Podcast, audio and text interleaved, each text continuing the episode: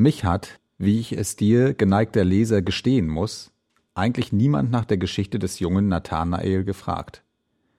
Du weißt ja aber wohl, dass ich zu dem wunderlichen Geschlechte der Autoren gehöre, denen, tragen sie etwas so in sich, wie ich es vorhin beschrieben, so zumute wird, als frage jeder, der in ihre Nähe kommt, und nebenher auch wohl noch die ganze Welt, was ist es denn? Erzählen Sie, Liebster. So trieb es mich denn gar gewaltig, von Nathanaels verhängnisvollem Leben zu dir zu sprechen. Der Sandmann. Ei, Tanelchen, erwiderte diese, weißt du das noch nicht? Das ist ein böser Mann, der kommt zu den Kindern, wenn sie nicht zu Bett gehen wollen, und wirft ihnen Hände voll Sand in die Augen, dass sie blutig zum Kopf herausspringen. Die wirft er dann in den Sack und trägt sie in den Halbmond zur Atzung für seine Kinderchen. Die sitzen dort im Nest und haben krumme Schnäbel, wie die Eulen.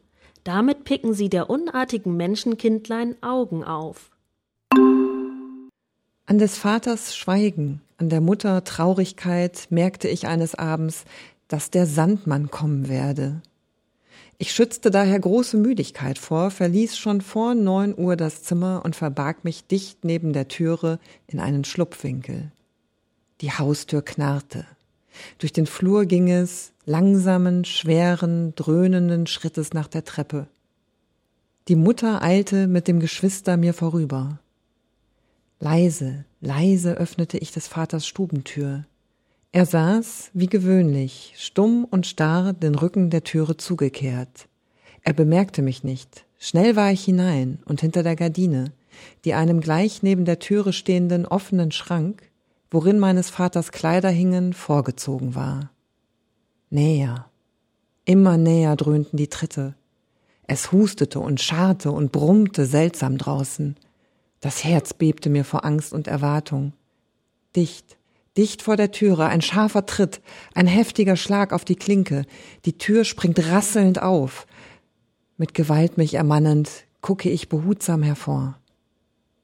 Der Sandmann steht mitten in der Stube vor meinem Vater.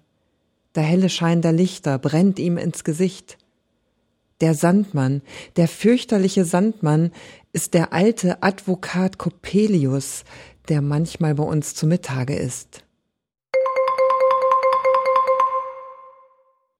Ach Gott, wie sich nun mein alter Vater zum Feuer herabbückte, da sah er ganz anders aus. Ein grässlicher, krampfhafter Schmerz schien seine sanften, ehrlichen Züge zum hässlichen, widerwärtigen Teufelsbilde verzogen zu haben. Er sah dem Coppelius ähnlich.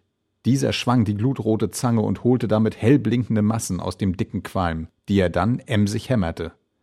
Mir war es, als würden Menschengesichter ringsumher sichtbar, aber ohne Augen. Scheußliche, tiefe, schwarze Höhlen statt ihrer. Augen her! Augen her! rief Coppelius mit dumpfer, dröhnender Stimme.